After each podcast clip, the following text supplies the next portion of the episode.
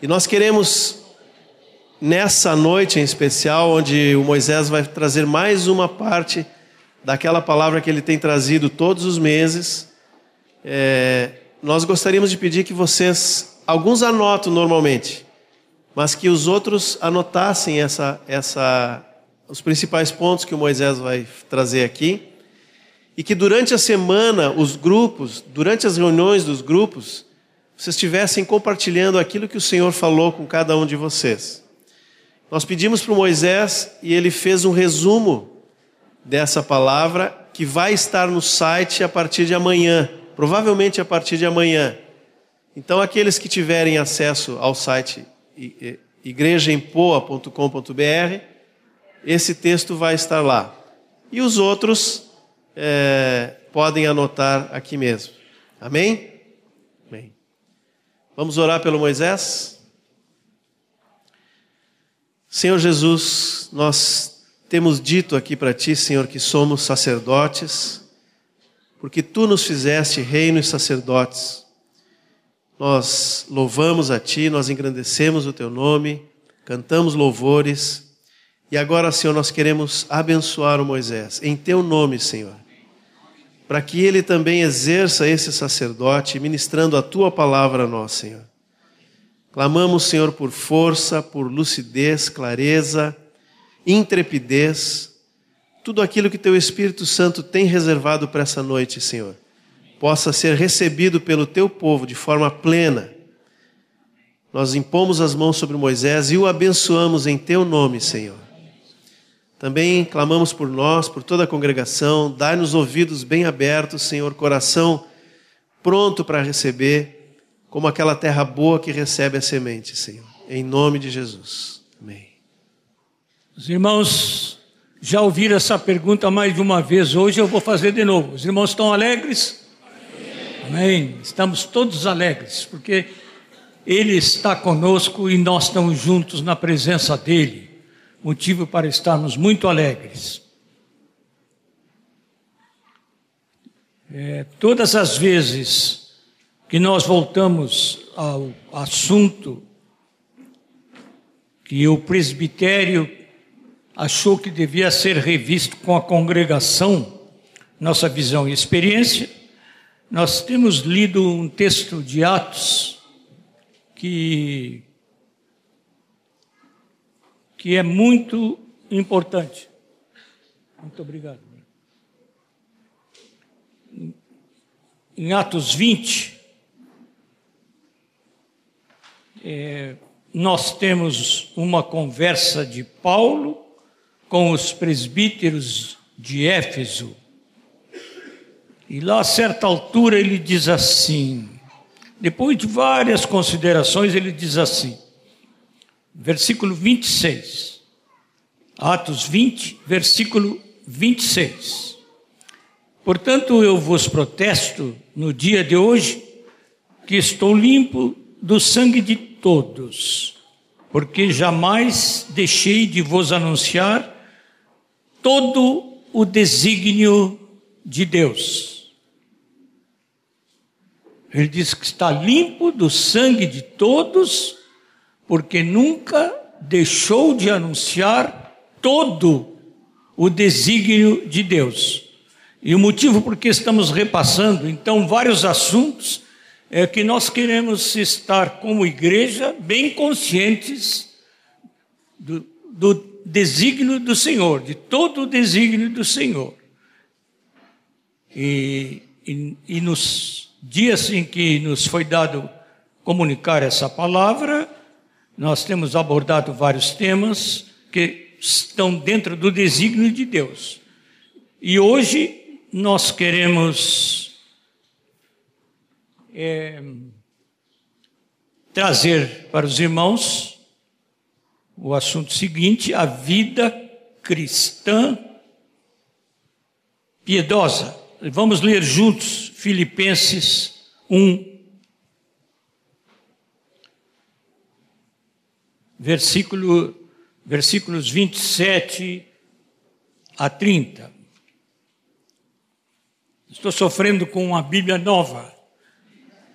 É, a Bíblia nova, é, as páginas estão tão juntinhas, que ainda são novas, que, que eu, eu estou sofrendo com, com essas páginas, mas eu vou achar o texto.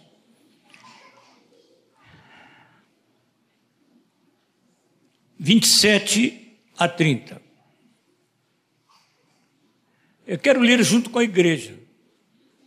Ah, vocês têm o texto aí? Espero que seja igual ao que está que eu tenho aqui. Vamos então ler juntos.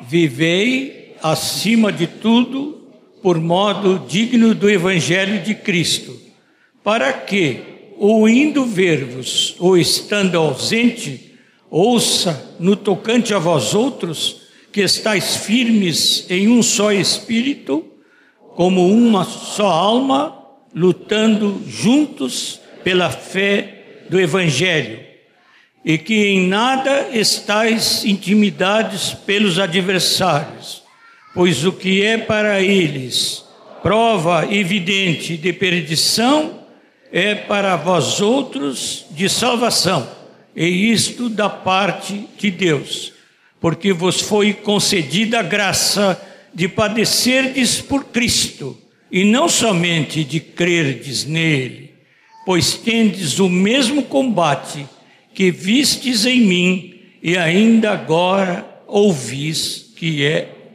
o meu.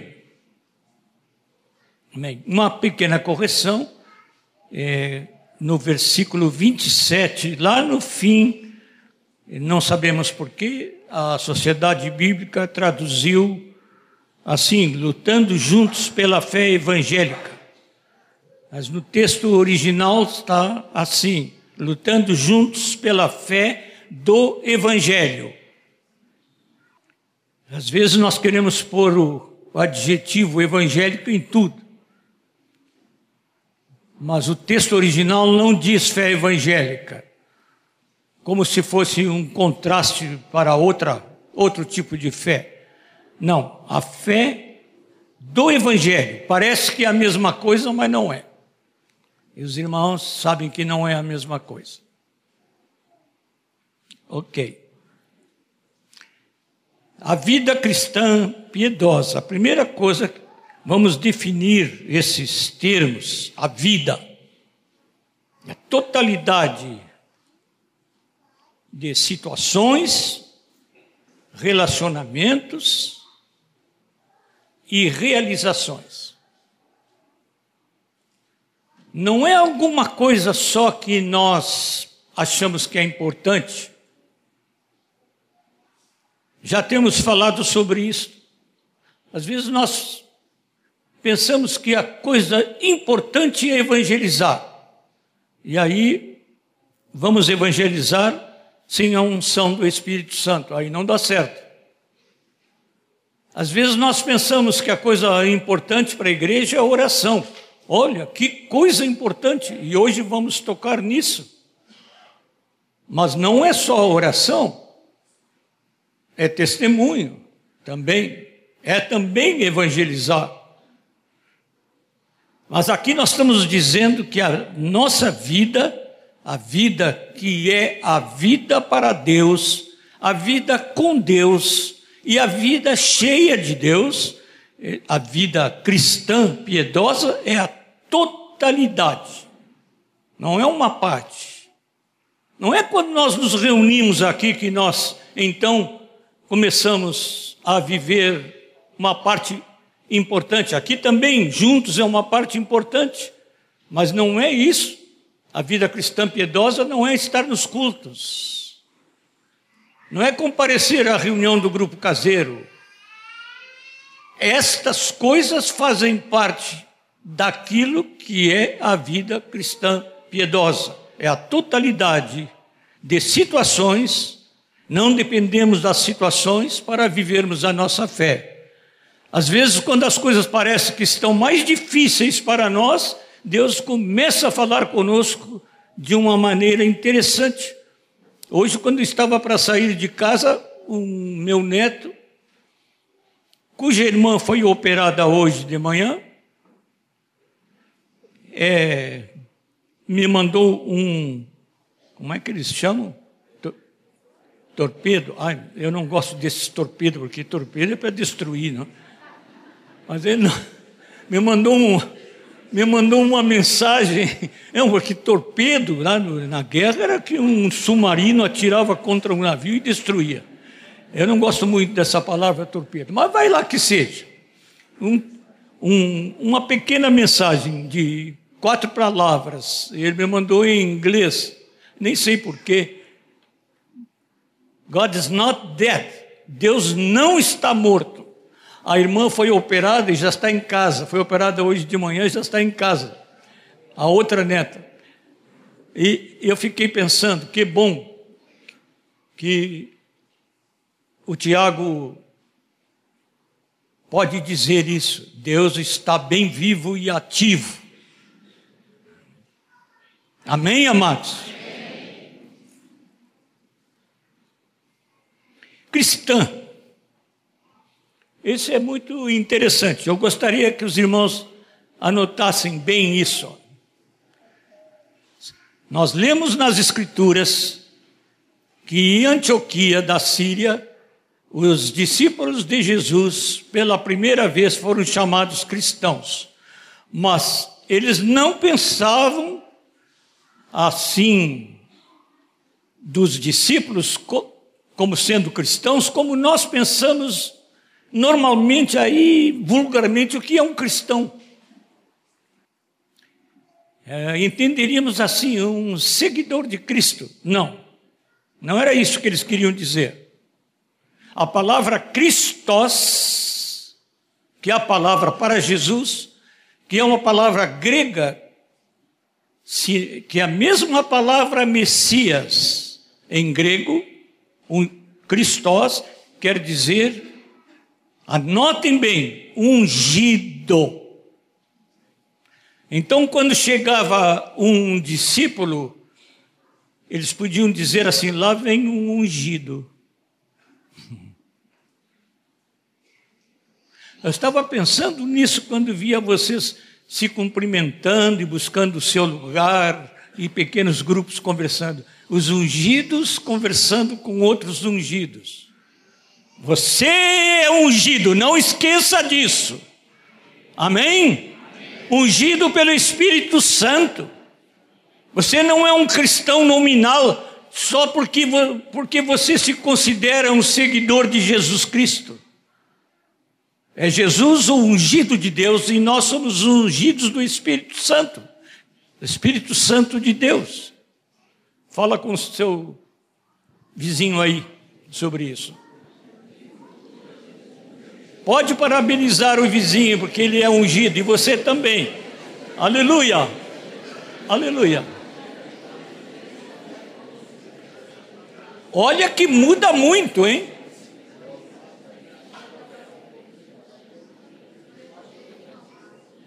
Se você se, se você se retirar desta reunião hoje, desse encontro, assim, eu, eu sou ungido eu não tenho um, sobre o meu nome um adjetivo de cristão, dentro da tradição cristã, de ser seguidor. Não. Eu sou um ungido. Isso faz a diferença na sua vida. Amém? Ah, mas faz toda a diferença. Diga, faz toda a diferença. Isso, faz toda a diferença. Você é ungido do Espírito Santo. Amém? E piedosa.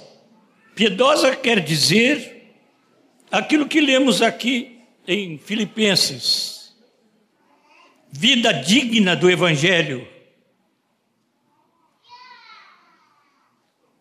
É por isso que nós não somos da fé evangélica, nós somos da fé do Evangelho.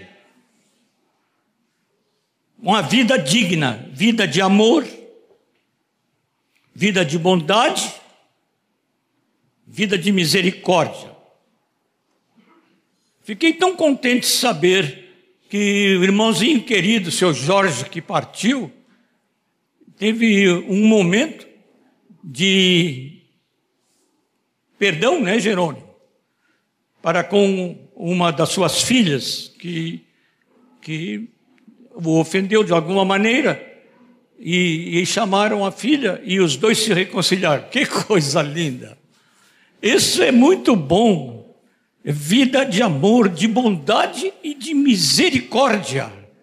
A palavra misericórdia tem a palavra coração. Tudo que é córdia, cordial, é coração. Um coração pequeno diante de Deus. E um coração grande de misericórdia. O coração de Deus. Que nós queremos sempre, pelo poder do Espírito Santo, imitar. Os irmãos querem ter um coração de misericórdia? Isso faz parte da vida cristã piedosa. E queremos entrar um pouquinho na, na atmosfera e prática desta vida. O que significa essa vida? Anotamos, em primeiro lugar, o desprendimento do mundo, suas práticas e fascinações.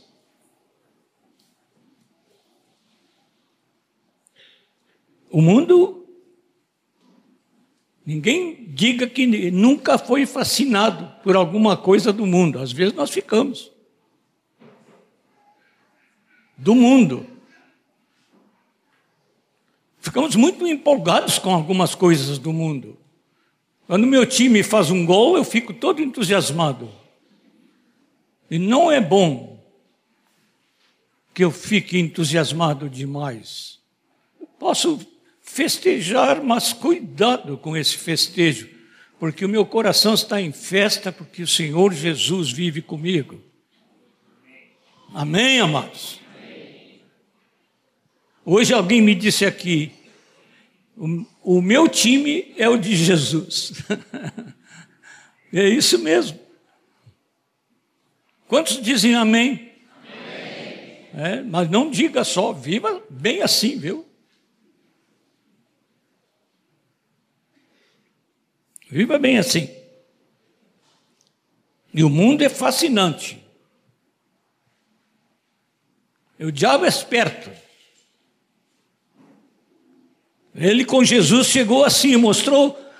Vocês imaginem só, deu uma visão de Jesus de todas as riquezas e tudo que há neste mundo, e tudo que é dele, o que é de Satanás, o que ele pensa que é dele, mas que ele marca com sua presença e sua influência.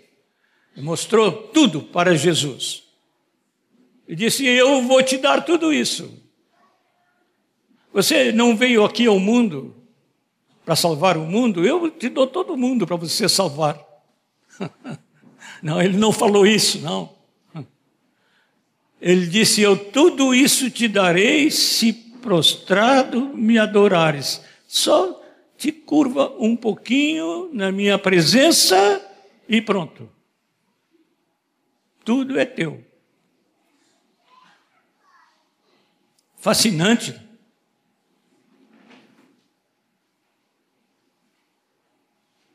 Fica pensando, mesmo ao tempo de Jesus havia muitas coisas belas. Satanás podia mostrar todo o esplendor do Império Romano e dos impérios que antecederam, a cultura grega e tudo que ela significava no tempo ainda do Império Romano, e podia falar das belezas todas do universo de Deus e dizer: Eu vou te dar tudo isso, se prostrado tu me adorares.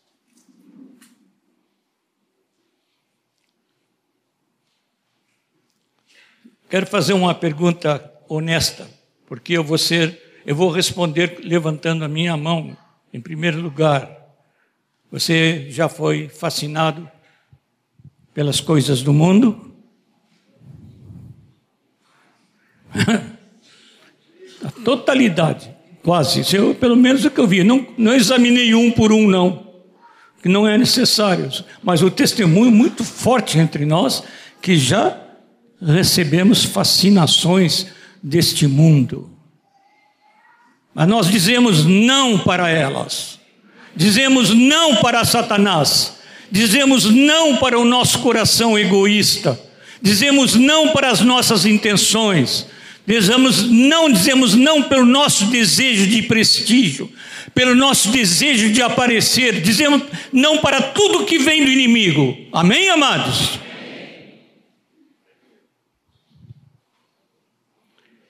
Ela tem três princípios de Paulo muito interessantes. Estão aí no texto, Miriam? Estão? Três princípios de Paulo muito interessantes. 1 Coríntios 6 e 1 Coríntios 10. Sobre as coisas desse mundo. Olha o que Paulo diz. Todas as coisas me são lícitas mas nem, mas nem todas as coisas convêm. Que bom, né? Que nós podemos ouvir do apóstolo dizendo que todas as coisas são lícitas, mas nem todas convêm. A segunda coisa que ele diz é: todas as coisas me são lícitas, mas eu não me deixarei dominar por nenhuma delas. Amém? E a terceira coisa está lá em 1 Coríntios 10, 23. Todas as coisas são lícitas, mas nem todas as coisas convêm. Ele repete a primeira parte e depois acrescenta: todas as coisas são lícitas, mas nem todas as coisas edificam.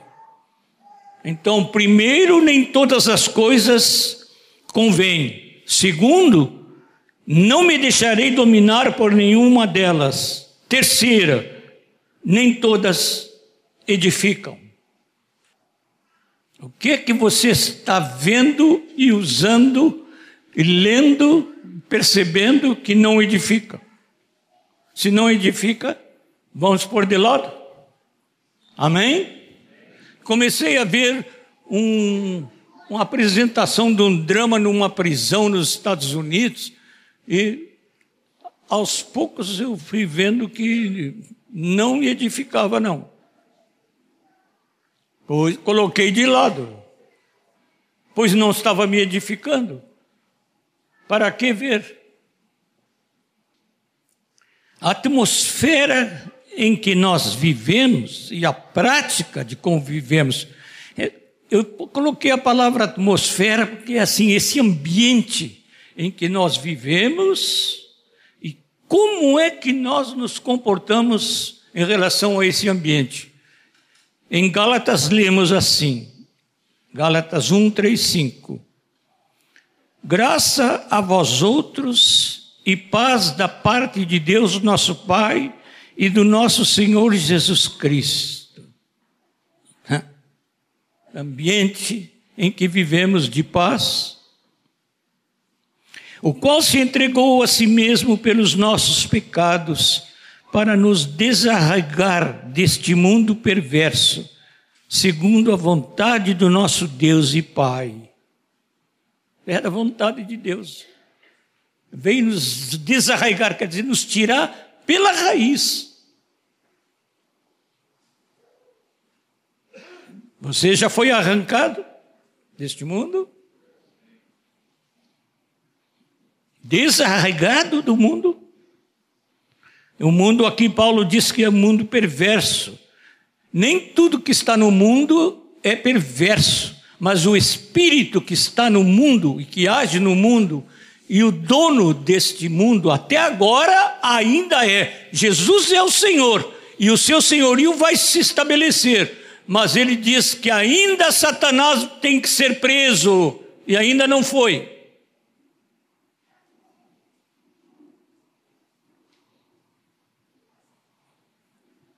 Mas ele quer nos tirar agora, antes, antes que Satanás eh, seja totalmente tirado deste mundo, ainda nós já fomos desarraigados deste mundo perverso, segundo a vontade de nosso Deus e Pai.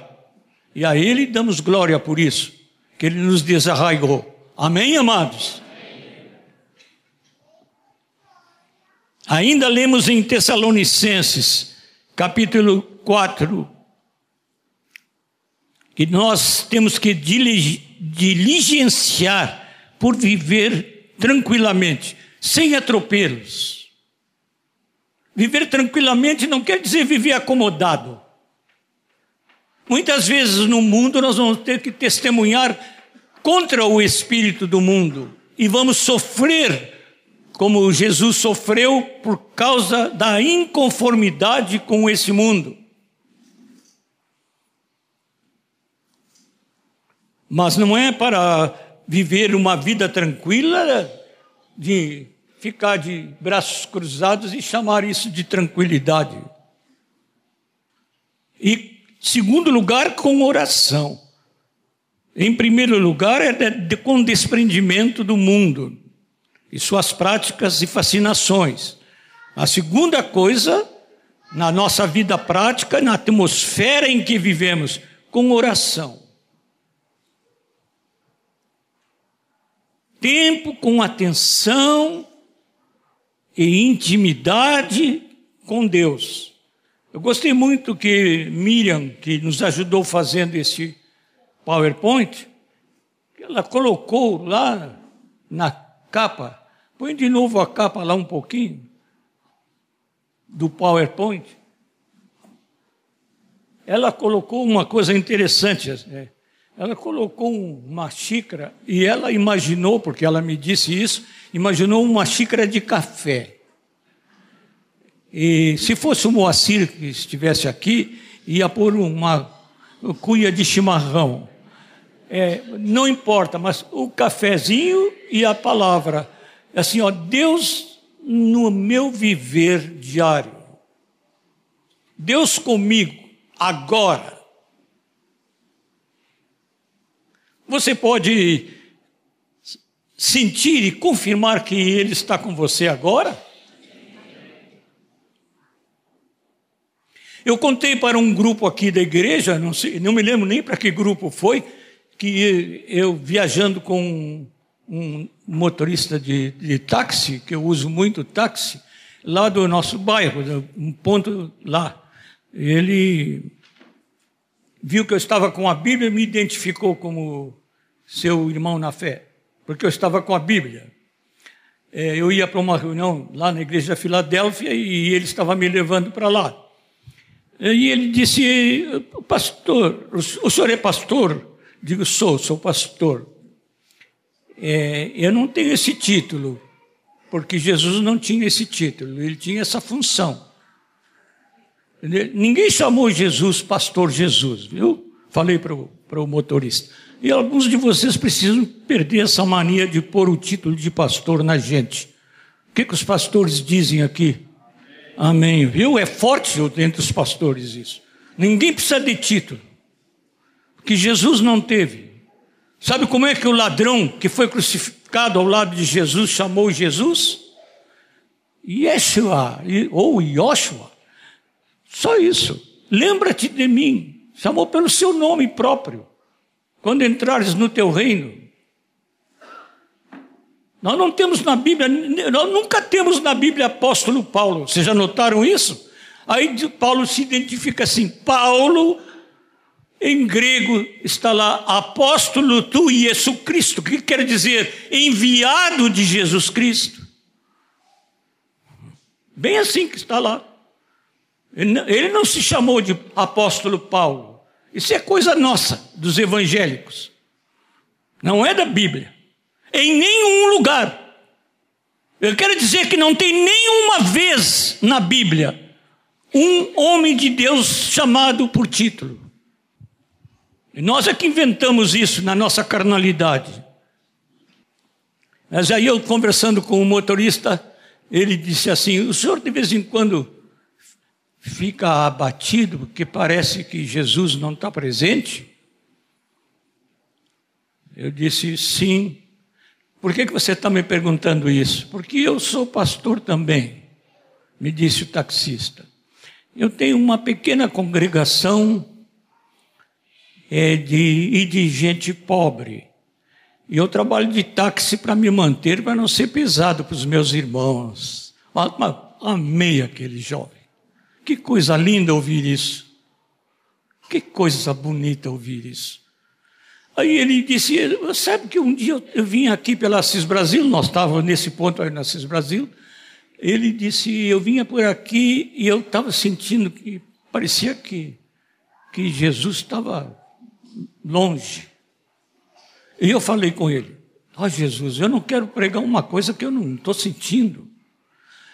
Por que, que tu não te manifestas? Fala comigo, Jesus. Te mostra, de alguma maneira, que eu te perceba perto de mim. E nisso uma moça, disse ele, fez sinal para eu parar, ele me contando. E eu fui na direção dela, mas quando eu fui na direção dela, ela virou para o outro lado, parecia que não tirou a mão. E, e eu então Cheguei lá perto onde ela estava e disse: A senhora não queria o serviço do táxi? Ela disse: Não, eu queria, mas tinha um homem de branco sentado ao seu lado. Aí eu disse para ela, falou o rapaz: A senhorita entre que eu vou lhe dizer o que, que aconteceu. Você tem essa intimidade? aquela xícara e a Bíblia junto é quando eu estou tomando um cafezinho que eu gosto, acho que é isso, né, Miriam? E estou lendo a palavra, ele está junto comigo. Atmosfera. Oração não é só um tempo separado. Oração é sempre. Não. É por isso que a Bíblia diz uma coisa que parece difícil, né? O Paulo diz assim: orai, como é que ele diz? Sem cessar. Ele não pode parar. Mas como é que não vai parar? Tem que parar sim. Mas tem uma criancinha para cuidar, não é? Tem um gurizinho andando aí, de vez em quando o pai vai atrás dele, né? Ele está feliz com o seu Acho que é um ursinho, normalmente é urso, às vezes é coelho. Mas o pai tem que se ocupar com a criancinha. Ah, pois é. Que bom momento para orar se ocupando com o filhinho. É muito bom momento. Especialmente quando pega no colo. Né? Aí, assim, o Senhor, pega a mim no colo, enquanto eu pego o meu filhinho.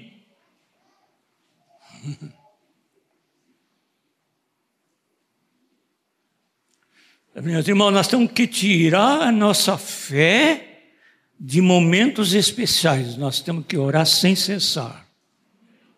Amém? Não, não. Esse amém, não. Esse é para Deus, não é para mim. Amém? Amém, amém Senhor? Amém. Faz isto na minha vida, Senhor. Orar sem cessar. Quero orar sem cessar, Senhor. Viver no espírito de oração é diferente de ter um momento de oração. É verdade que ninguém tem uma vida de oração sem momentos de oração. É impossível ter uma vida de oração sem separar tempo para oração. Os irmãos entenderam bem? Quando estou dizendo que a oração deve nos acompanhar na vida comum, eu não estou dizendo que não é para separar tempo para oração. Nós temos recomendação na palavra e até de Jesus. Vai lá, fecha a porta e, e fala com o teu pai que te vê em secreto. Teu pai que te vê em secreto te abençoará.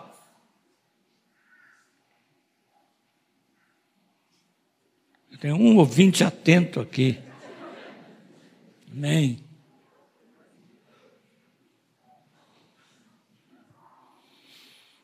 A palavra diz orai sem cessar, mas diz também em tudo dai graças, porque esta é a vontade de Deus em Cristo Jesus para convosco. Amém. Tem coisas que a gente não sabe como é que vai dar graças. Né? Tem coisas que gente não sabe. Pode deixar, ele não está incomodando, pode deixar. Nós temos que aprender a viver em família diante de Deus.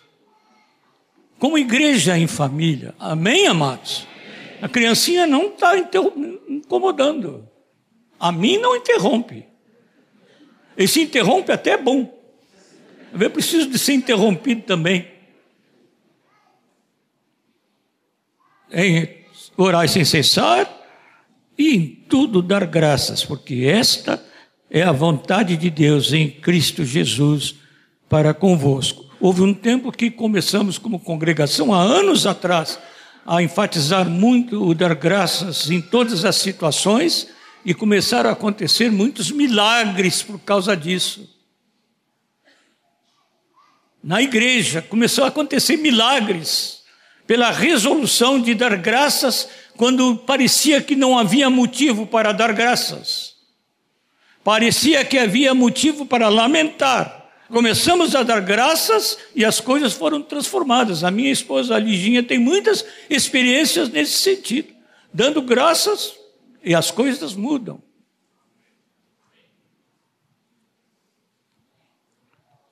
E também, não só com oração em todo o tempo, dando graças a Deus em tudo, mas com uma vida carismática.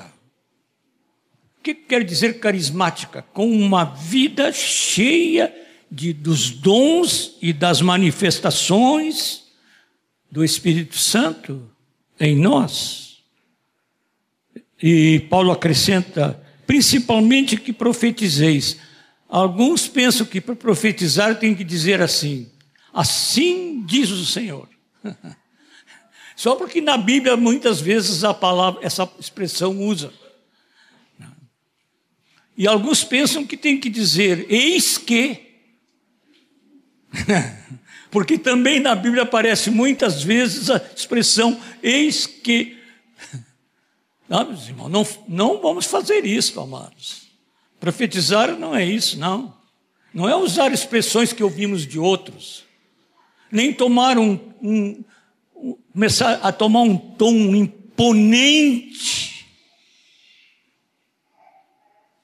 pensando que é coisa diferente. Falar com, com a minha esposa, eu falo com a cabeça reta. Quando falo com Deus, tem que me torcer todo.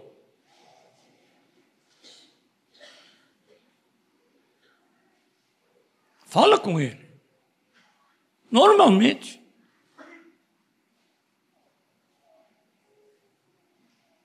É no coração que você presta homenagem ao Senhor. É perigoso, porque Jesus mesmo disse: ah, Me dizem Senhor, Senhor, mas não fazem o que eu mando. Uma, diferente uma adoração, uma oração formal de costume. Eu fiquei tão impressionado, eu passei alguns meses no Canadá quando era ainda jovem.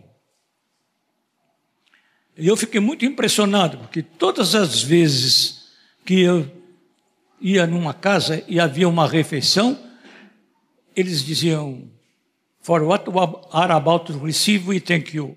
Amém. Por aquilo que nós estamos para receber, nós te agradecemos. Amém. Sempre. Em toda parte, a única coisa que eu via de oração era aquela fórmula pelo que estamos para receber, nós te agradecemos. Oh, mas é uma coisa boa fazer isso. Só que quando é uma fórmula que se repete correndo, desesperado para pegar os talheres,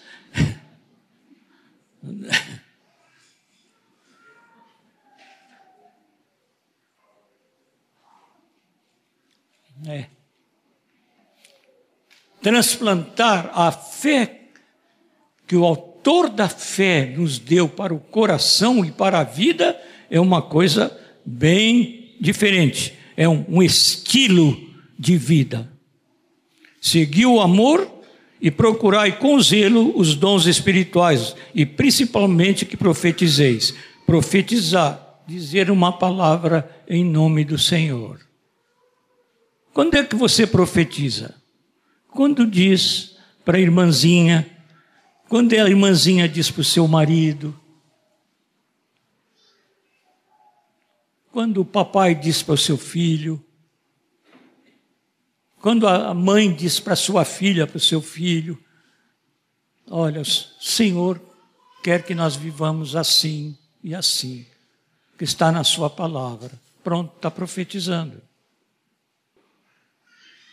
Existe a profecia no culto público, que nós todos podemos profetizar, diz a palavra que todos podemos profetizar.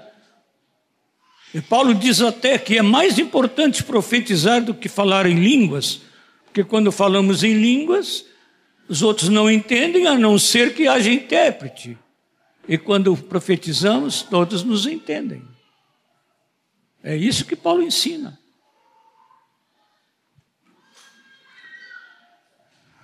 Inclui tudo. Inclui o trabalho, um estilo de vida carismático baseado na palavra de Deus que afeta o trabalho. 1 Timóteo 6,1 temos os servos que estão sob jugo do trabalho e trabalham com as próprias mãos.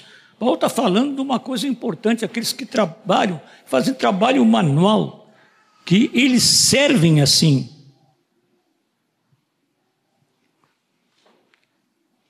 Afeta também os meios de produção. Eu, Paulo era muito interessante, ele tinha uma profissão que ele carregou, não todo o tempo, muitas, muitas vezes ele não exerceu a profissão, mas ele tinha uma profissão de fazer tendas, e era uma profissão bem nobre e rendosa. E posto que eram do mesmo ofício, diz o texto de Atos 18:3, passou a morar com eles, isto é, com Lídia e Priscila e Áquila. Tá? A cabeça do velho às vezes não funciona, mas os do mais moço funcionam e ajudam. Que bom. Priscila e Áquila ela era, parece que a voz do casal, porque ela que sempre falava. Foi ela que foi corrigir um apóstolo. Um que tinha uma função apostólica. E a, a Priscila que foi corrigir. Ela percebeu que os discípulos desse apóstolo não sabiam nada do Espírito Santo. Ele foi lá e disse: Não, não é bem assim como tu estás falando, é, é assim e assim. Mas eles eram do mesmo ofício, fazedores de tenda. A profissão deles era fazer tendas, diz o texto. Afeta é, os salários. O trabalhador é digno do seu salário. Os irmãos tenham muito cuidado Vivemos num mundo de muita injustiça nessa parte. Quando os irmãos trabalham e um irmão faz um serviço para nós, nós devemos, especialmente com esse irmão ou irmã, ser generosos. Não é porque ele é irmão que nós não, vamos pagar o seu serviço. É o contrário.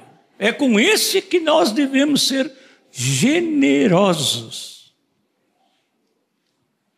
Mas a palavra digno ao trabalhador do seu salário é especialmente para nós praticarmos. Não é para os irmãos trabalharem de graça.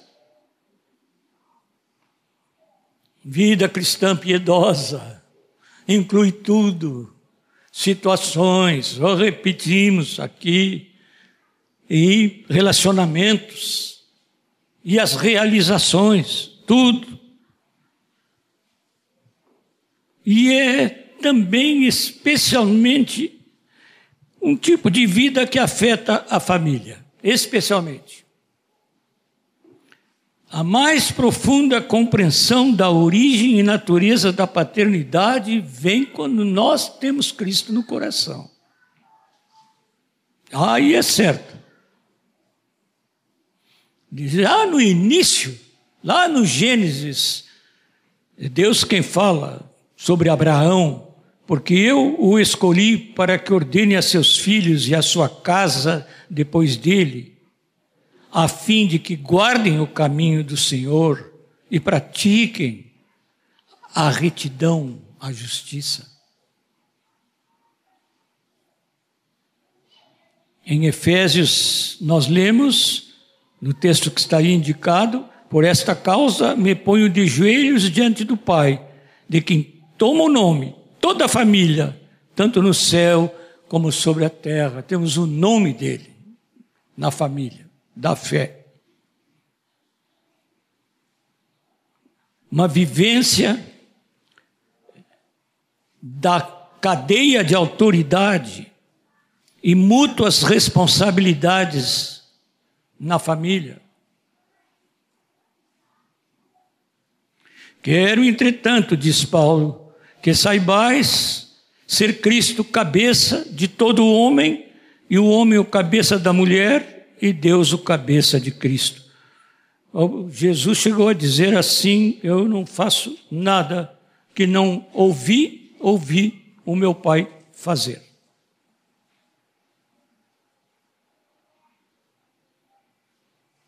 Mas existe autoridade no universo, na igreja, Jesus é o Senhor, e no lar. Estejamos atentos para guardar a palavra de Deus em tudo, porque isso faz parte da vida cristã piedosa. As funções do marido, em 1 Pedro 3, 7, fala assim o apóstolo: Maridos, vós igualmente vivei a vida comum do lar. Ai, ai, ai, ai, ai. Será que Pedro está pegando no pé de algum de nós aqui, dos maridos? Sabe o que é viver a vida comum do lar?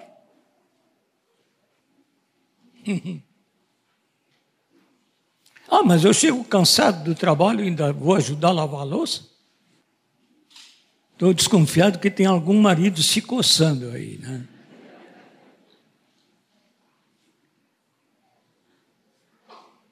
E diz: Maridos, vós igualmente vivei a vida comum do lar com discernimento e tendo consideração para com a vossa mulher como parte mais frágil. Tratai-a com dignidade, porque sois juntamente herdeiros da mesma graça de vida para que não se interrompam as vossas orações.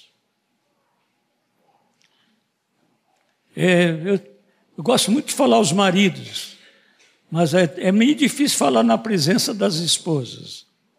Mas eu quero dizer uma coisa para vocês, maridos. Eu, uma vez lendo a palavra, pensei assim: acho que é melhor ser esposa do que ser marido. Sabe por quê? Porque a palavra diz para as esposas serem submissas e obedientes aos seus maridos. E não li em nenhum lugar que as esposas têm que amar os maridos. Lá fiquei surpreso.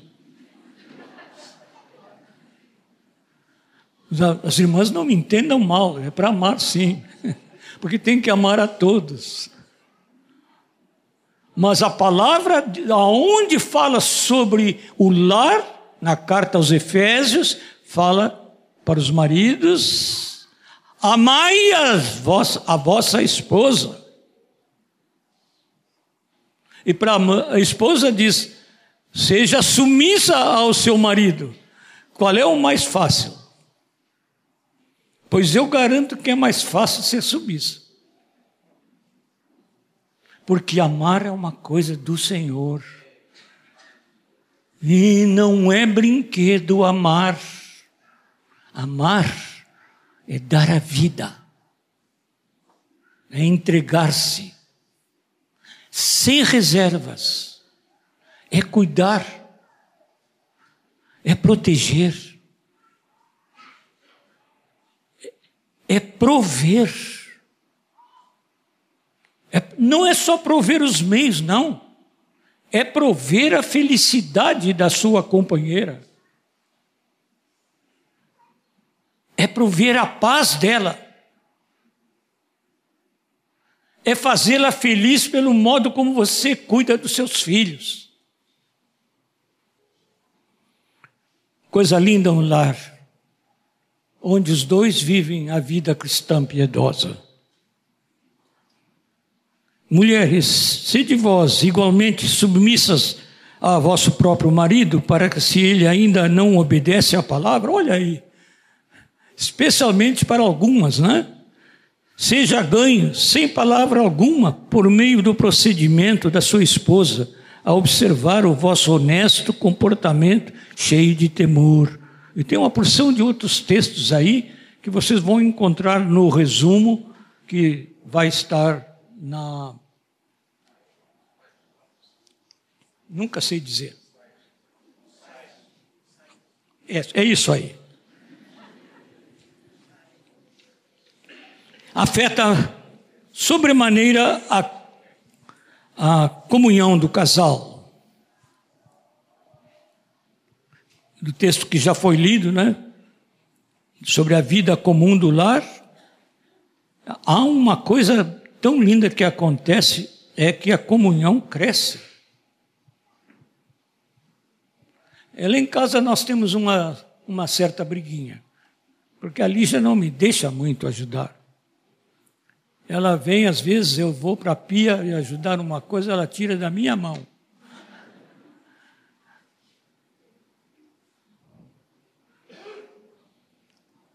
Mas lá nós não brigamos por não ajudar, né, querida?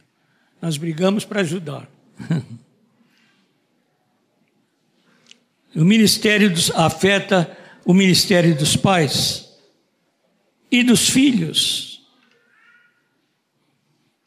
Os filhos devem obedecer aos pais no Senhor, pois isto é ju justo. Honra teu pai e a tua mãe, que é o primeiro mandamento com promessa, para que te vá bem e sejas de longa vida sobre a terra. E vós, pais, aí que está o, o contrário. Não provoqueis vossos filhos a ira, criai-os na, na disciplina e na admoestação do Senhor Muitos pais querem bons filhos, mas não querem a responsabilidade de educá-los no amor, na disciplina e segundo a palavra do Senhor. Ah, se fizer uma coisa, pode esperar a outra.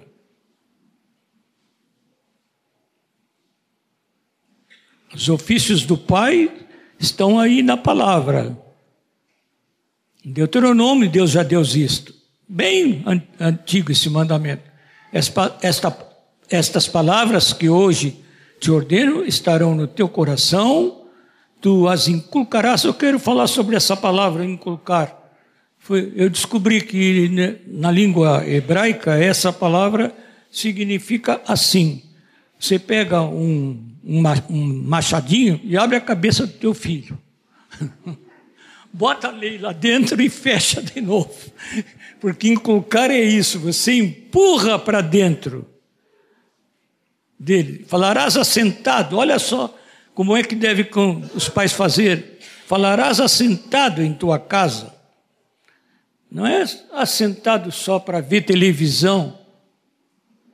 É assentado na casa, andando pelo caminho e ao deitar-te e ao levantar-te. Não tem momento que escape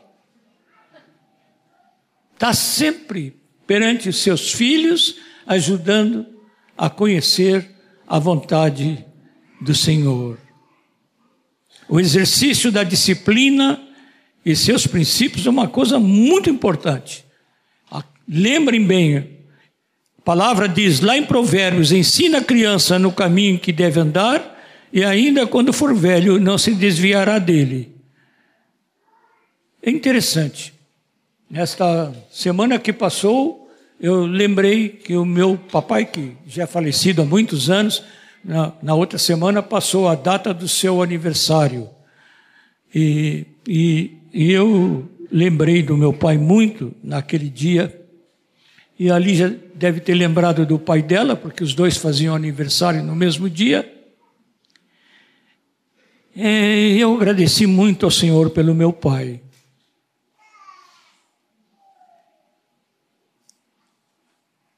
Muito pequeno, uma das coisas mais antigas que eu lembro é meu pai falando sobre Jesus para mim.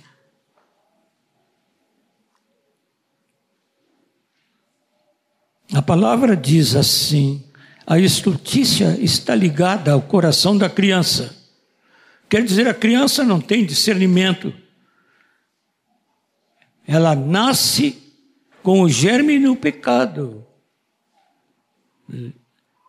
Mas esse germe pode ser neutralizado pela boa palavra de amor dos pais. A vara da disciplina a afastará dela. Hoje aí as autoridades proíbem de bater nos filhos. É, mas a vara da disciplina não precisa ser tortura. E não precisa ser maldosa. E tem que ser com oração e amor. Mas haja firmeza nos lares para que as crianças se criem no caminho do Senhor. O que, que os irmãos dizem? Amém. E a última palavra que temos aqui para todos nós que queremos viver a vida cristã piedosa. Efésios 1, 17 e 19. Para que o Deus de nosso Senhor Jesus Cristo, o Pai da Glória, nos conceda espírito de sabedoria e de revelação, no pleno conhecimento dele. Que, que os irmãos dizem? Iluminados os olhos do vosso coração, para saberdes três coisas: saberdes qual é a esperança do seu chamamento,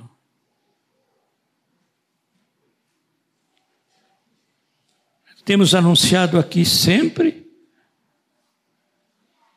como um anúncio final, né, na hora dos anúncios, que Jesus está chegando.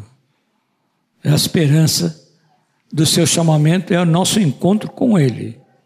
E qual é a riqueza da glória da sua herança, da herança dele nos santos? Pense nisso.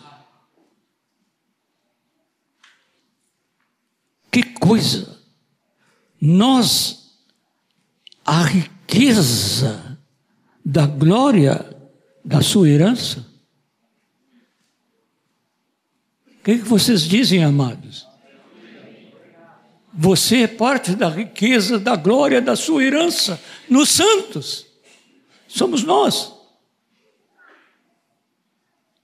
E qual a suprema grandeza do seu poder? para com os que cremos.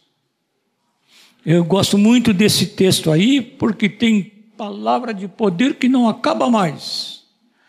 Diz assim: suprema grandeza do seu poder. A palavra no original é dinamis, que quer dizer da onde veio a palavra dinamite. É um poder de dinamite. E depois diz para com os que cremos, segundo a eficácia, a eficácia é a palavra energia aqui no grego, que quer dizer energia. Segundo a energia da força, de novo, outra palavra força, só que agora já é outra. Já não é mais dinamis. Essa palavra aqui é uma palavra forte, que é kratos, é a palavra que aparece na nossa expressão governo, governo democrata. Aristocrata, quer dizer, governo da aristocracia, governo do povo. É a eficácia, a energia do governo do seu poder. E aqui vem de novo a palavra poder, que não existe em português. Uma tradução a não ser esta: poder. Mas é autoridade, poder de autoridade que ele tem. Amados, segundo a eficácia da força do seu poder, a grandeza do seu poder para com os que cremos, segundo a eficácia da força do seu poder. Você quer viver a vida cristã piedosa? Pois confia nele, que ele fará. Ele vai ao encontro do coração desejoso de ser o que ele quer que nós sejamos. E ele nunca falha sobre isso. Podemos orar? Vamos ficar em pé. Senhor Jesus, te damos graças mais uma vez, Senhor. Porque jamais poderíamos viver essa vida piedosa sem a tua vida em nós. Amém. Sem teu Espírito Santo habitando em nós. Amém. E manifestando todas as tuas virtudes. Amém. Nós queremos agradecer pela tua palavra. Queremos pedir, Senhor, que cada um de nós aqui possa levar consigo, Senhor, tudo o que ouviu aqui, meditar, te buscar, Senhor, e pôr em prática essa palavra, essa vida piedosa, esse estilo de vida que não é outro senão a tua própria vida, Senhor Jesus. Amém. Nós abençoamos essa congregação, abençoamos agora uns aos outros, para que nós possamos viver no meio desta geração perversa, realmente uma vida piedosa que te traga glória e honra, Senhor. Em nome de Jesus. Amém. Lembramos os irmãos de, durante a semana nos grupos, compartilhar aquilo que o Senhor falou para cada um de nós a partir de hoje e o que colocamos em prática. Amém? Vão em paz.